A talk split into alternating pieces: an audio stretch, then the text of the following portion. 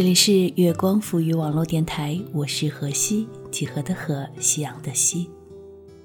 乍见之欢是幸运的，但比乍见之欢更幸运的，莫过于久处不厌。人与人之间的交往能够做到久处不厌，修养应该是最重要的。那么，最高级的修养是怎样的呢？今天我们一起来听艾小羊的文章。最高级的修养是尊重别人跟你不一样。台湾主持人陈文茜与作家白先勇是好朋友。白先勇的青春版《牡丹亭》轰动两岸三地，很多内地年轻人不是通过小说《谪仙记》《金大班的最后一夜》，而是青春版《牡丹亭》才知道白先勇的。这么伟大、光荣、有品位、讲艺术的事，陈文茜却不感兴趣。白先勇发现以后，很少在陈文茜面前讲青春版《牡丹亭》的演出情况，更不请他发表意见。但这完全不妨碍两人继续做朋友。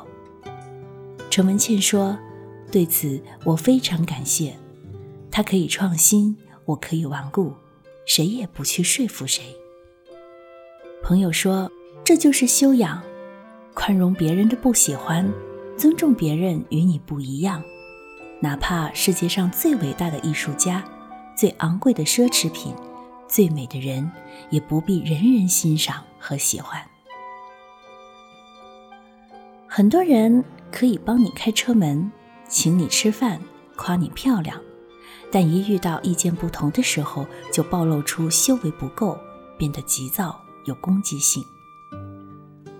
修养是一个复杂的问题，它的基础部分与教养重叠，比如不随地扔垃圾，不在公共场合大声说话，善于倾听，有契约精神等等。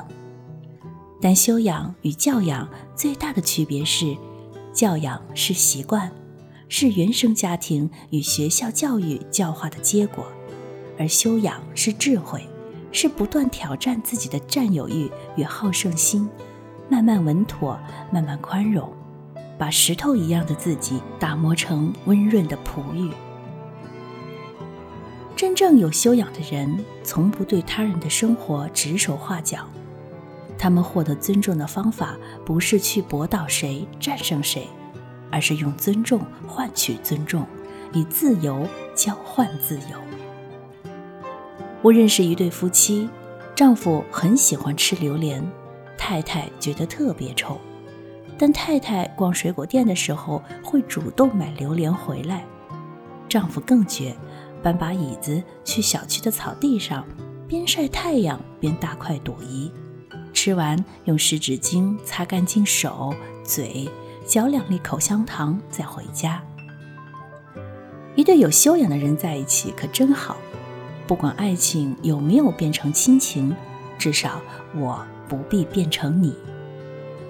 那些表面对你很好，却永远都在干涉你、管教你、希望你成为他的影子的恋人，再深的爱也比不上他修养的浅。修养也体现在对于少数分子的宽容与接纳上。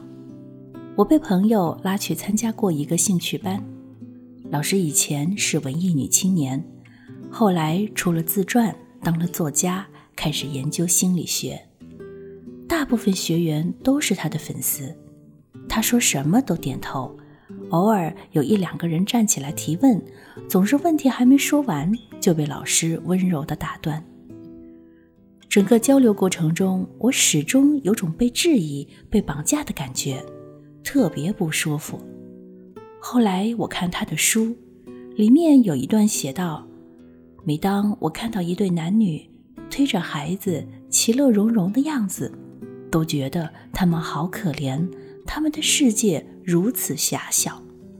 原来学习心理学并没有让他变得宽容、智慧、有修养。”反倒变得狭隘、自负、无理，脸上永远写着“我最正确”。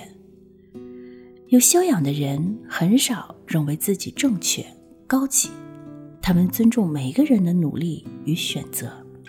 有修养的人既不乐观也不悲观，而是客观。他们不相信世界上有绝对三观相合、趣味相投的人，就像不相信有完全相同的两片树叶。他们以极大的善意对待身边的朋友、亲人，因为你是人，我就善待你，而不因为你是跟我一样的人，我才善待你。有修养的人最聪明，他们明白自己就是他人的镜子，你以什么态度对待别人？别人就会用什么样的态度还击你？你柔软了，世界才能温柔待你。毕竟活着不是为了考试，不必拼正确、拼输赢，而是看谁活得更舒服、更自在。修养就是一种自在，给他人自在，给自己方便。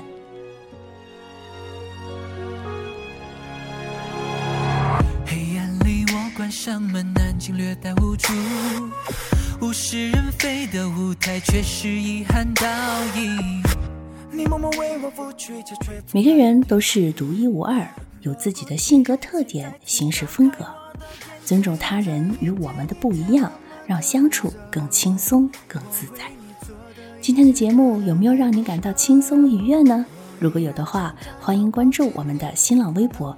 月光赋予网络电台或者微信公众号“城里月光”，也可以关注我的微博、微信“西夏留声”。我是何西，我们下次见。